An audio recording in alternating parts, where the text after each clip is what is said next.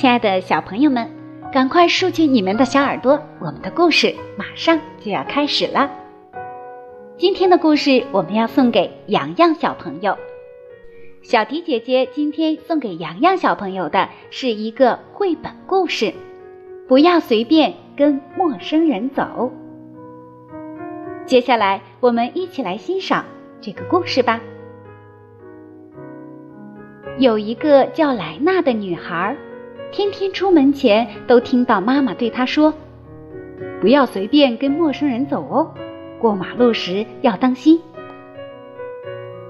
他已习惯这样的叮嘱，每天都只象征性的点点头。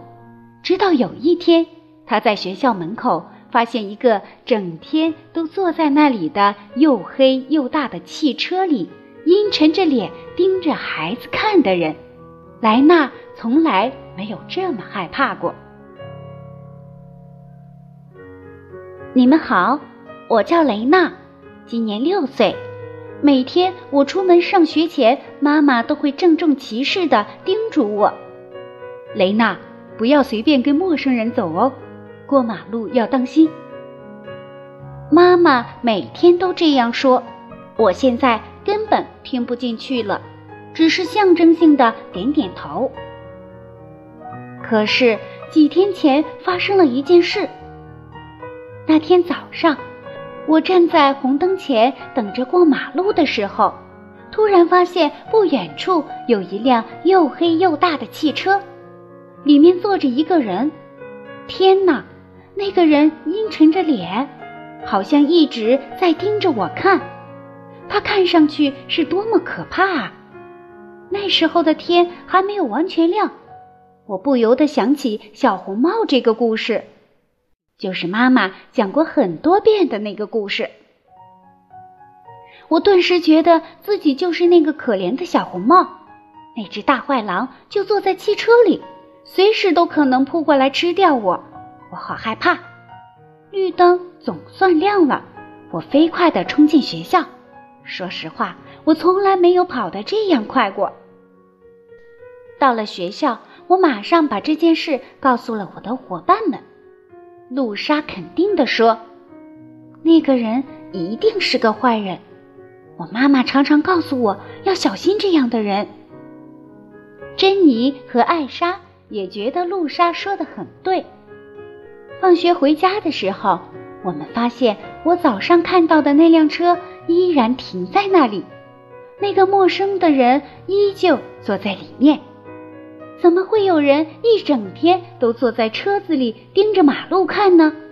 还好我现在不是一个人，要不然我一定会被吓得尿裤子了。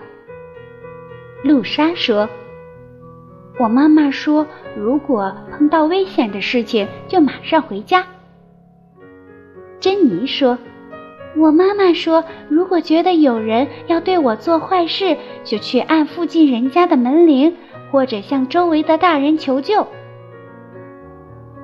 可是，不管是露莎妈妈的主意，还是珍妮妈妈的主意，现在都帮不上忙，因为这里离家很远，大家按的门铃都没有得到应答，周围也没有什么大人经过。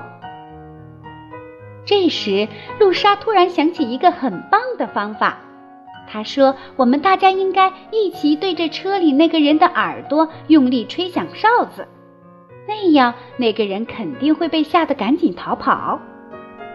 可是我们还没有回家啊，手里根本没有哨子。”这时，我们的妈妈发现我们还没有回家，很担心。他们互相通了电话，决定一起出来寻找我们。妈妈们在十字路口找到了我们。刚开始，他们非常生气。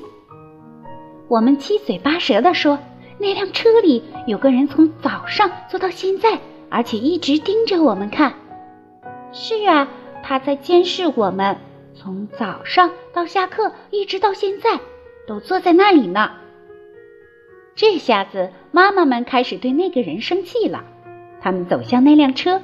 我们觉得妈妈们实在太勇敢了，我们这几个小孩子还是站在角落里好了。妈妈们敲了敲车窗，那个人突然看到这么多妈妈们站在外面，好像吓了一跳。随后，妈妈们和那个人认真的聊了起来。突然，他们全都哈哈大笑起来，好奇怪啊！